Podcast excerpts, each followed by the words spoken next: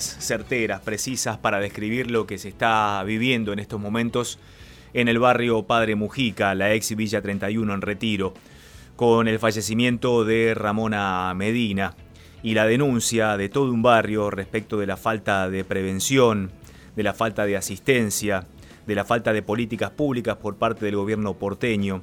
Eso es lo que está estableciendo el comité de crisis que se estableció ya hace varias semanas. Nosotros hablamos aquí en este mismo espacio con Amalia, la recordarán ustedes. Apenas se conoció el primer caso en el barrio Padre Mujica, nosotros estuvimos pendientes de ello, también hablamos con Milcía Peña y lamentablemente todo se ha agravado.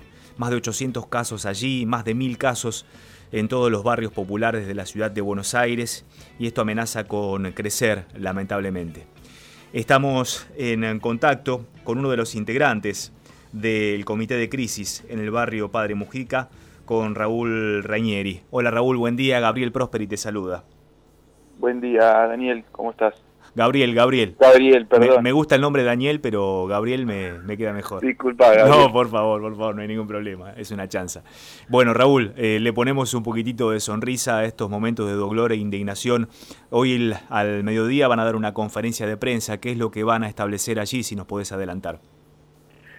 Sí, así como, como decís vos. Mira, la situación eh, es muy, muy delicada. La verdad que la angustia es muy grande. Hay mucho miedo en los vecinos por la situación que se está viendo y a la vez crece un, poco la broca y, y, la impotencia porque esto lo venimos planteando hace tiempo, esto no, no, no fue un accidente, esto se podría haber evitado. Nosotros del comité de crisis desde el primero de abril que lo conformamos, elevamos nota a la, a la ministra Migliore de Desarrollo Humano y Hábitat y lo que planteamos de un principio es que sin acceso a la comida, sin acceso al techo, sin acceso a la salud y sin acceso a los servicios básicos como es el tema del agua, es imposible sostener la cuarentena, que no es lo mismo eh, sostener la cuarentena en un barrio popular como el barrio de, Retiro, ¿sí? porque nuestros vecinos en su mayoría viven del trabajo no registrado, del trabajo en negro, ¿sí? de las changas, de, son cuentapropistas, de, salir a cartonear y la realidad es que en una situación de cuarentena muchos no, eh, no pueden salir, pero, se ven obligados, se ven obligados a, a salir para poder tener el mango y tener el plato de comida todos los días y sabemos que bueno, eh, en ese contexto aumentan eh, las, las, posibilidades de contagio y a su vez con las condiciones de, de hacinamiento que, que sufre en nuestro barrio, donde vecinos comparten baño, donde vecinos comparten cocina, ni hablar del tema del agua, que, bueno, así lo denunciaba la propia Ramona, eh, en los barrios, en los sectores del barrio, como por ejemplo San Martín, como por ejemplo Playón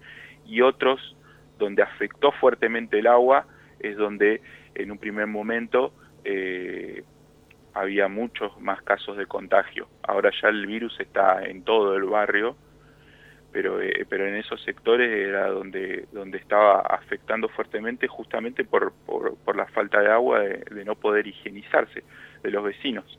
¿Tienen acceso a la salud? Quiero decir, si un vecino está gravemente enfermo, como le pasó a Ramona, ¿enseguida tienen los servicios sanitarios a disposición?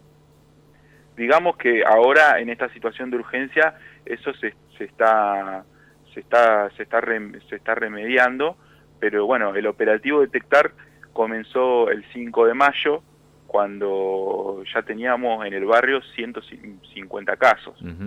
¿sí? Tuvo que llegar esa situación para que, bueno, básicamente por iniciativa también de, del Ejecutivo Nacional se, se pueda realizar este operativo en conjunto entre el Gobierno Nacional y el Gobierno de la ciudad donde no, los comedores, las organizaciones, el comité de crisis, nos pusimos a disposición, eh, nos plantearon que podamos hacer un relevamiento de, vecinos en contacto estrecho con, casos positivos de COVID, nos pusimos a disposición y, los datos eh, que aportamos, eh, organizaciones, comedores y, referentes del comité de crisis son el 75% de los datos relevados, ¿sí?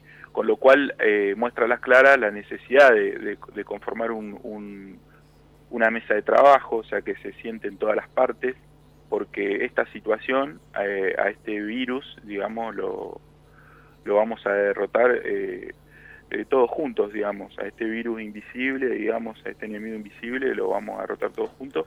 Y eso es lo que las autoridades del gobierno de la ciudad todavía siguen eh, sin escuchar, siguen eh, haciendo oídos sordos a la necesidad de, de, la respuesta. O sea, viene siendo unida porque una, una ida, digamos, porque nosotros venimos poniéndole el cuerpo todos los días, en los comedores, venimos junto a los vecinos aportando en el operativo detectar, pero no está la vuelta en el sentido de que las demandas que se vienen planteando, eh, la respuesta que llegó fue muy tarde y totalmente insuficiente.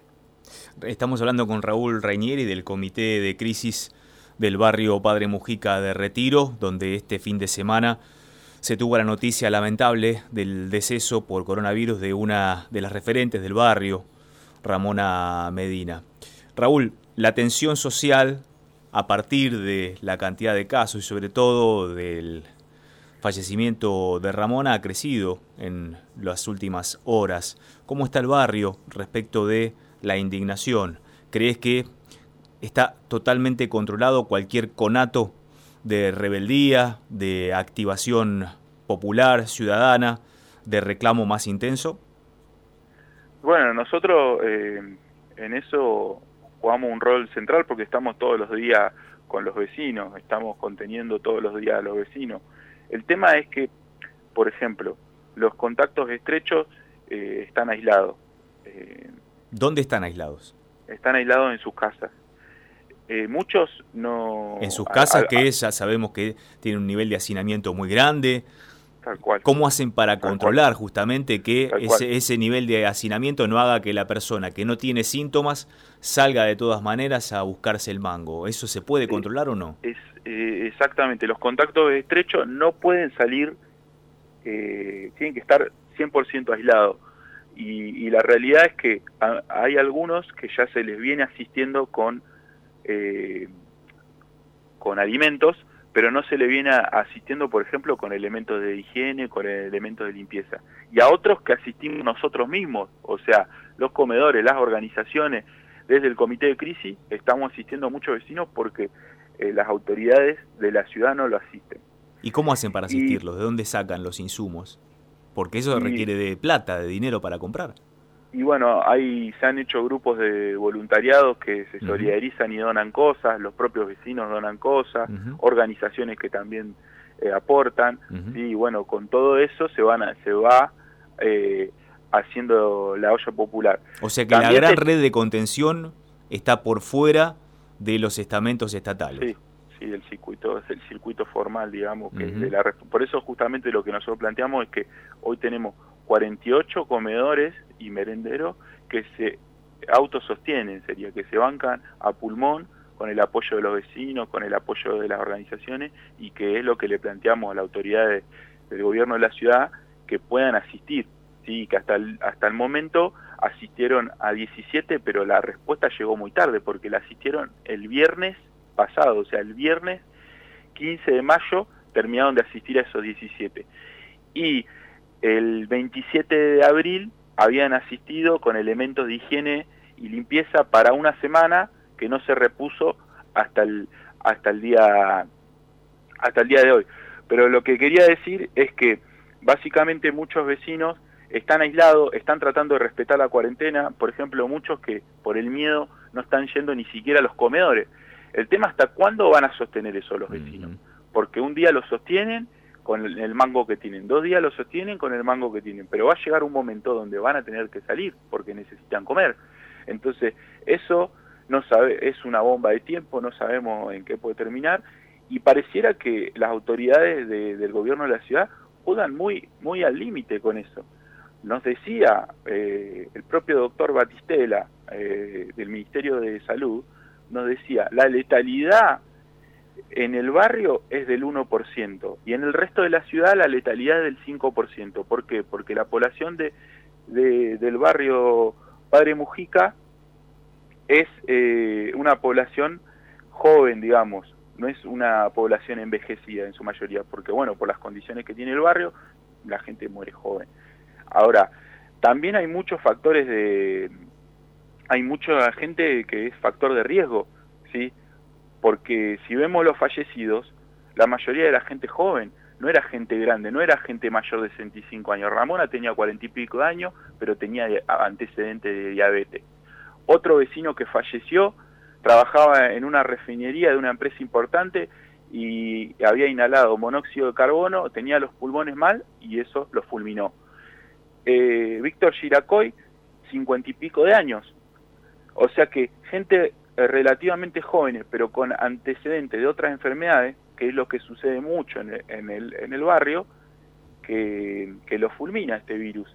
Y, y sin embargo, si fuese un 1%, ¿qué no están queriendo decir las autoridades? Que como es menos que en el resto de la ciudad, es un 1%, bueno, que se muera ese 1% total, aparte son, son vecinos de, de segunda, se podría decir, así lo plantean ellos, digamos, eh, vecinos de, barrios populares, eh, y que muera un 1%, bueno, tampoco es tan grave el que pueda sostener la cuarentena y se pueda quedar adentro de la casa, muy bien, sobrevivirá y el que no, eh, se verá afectado como está pasando en nuestro barrio. Lamentablemente la cuarentena está sacando a la luz estas desigualdades que son inherentes a nuestra sociedad desde hace muchísimo tiempo y que no apuntan a saldarse, muy por el contrario, se van a seguir ahondando a medida que avancemos en este sistema que estamos lamentablemente conllevando entre todos. La muerte de Ramona fue realmente un disparador, una atención, una tensión justamente centrada en aquel barrio. Pero compartir esta charla contigo, Raúl, justamente nos alerta y abre las antenas para todos, porque la comunión, la unidad, la circulación de personas entre el barrio Mujica y, entre comillas, el resto de la ciudad de Buenos Aires es permanente, es constante, se necesitan unos a otros. Por lo tanto, esto va a continuar y va a seguir complicándose si no se toman medidas urgentes para el barrio Padre Mujica y para el resto de la ciudad de Buenos Aires. Veremos hasta dónde largan las riendas las autoridades en este sentido, porque no queremos ni un 1 ni un 5%. No queremos que haya más muertes ni más dolor en muchísimas familias que están atravesando esto con el coronavirus. Desde ya, Raúl, muchas gracias por estar con nosotros en nuestra próspera mañana.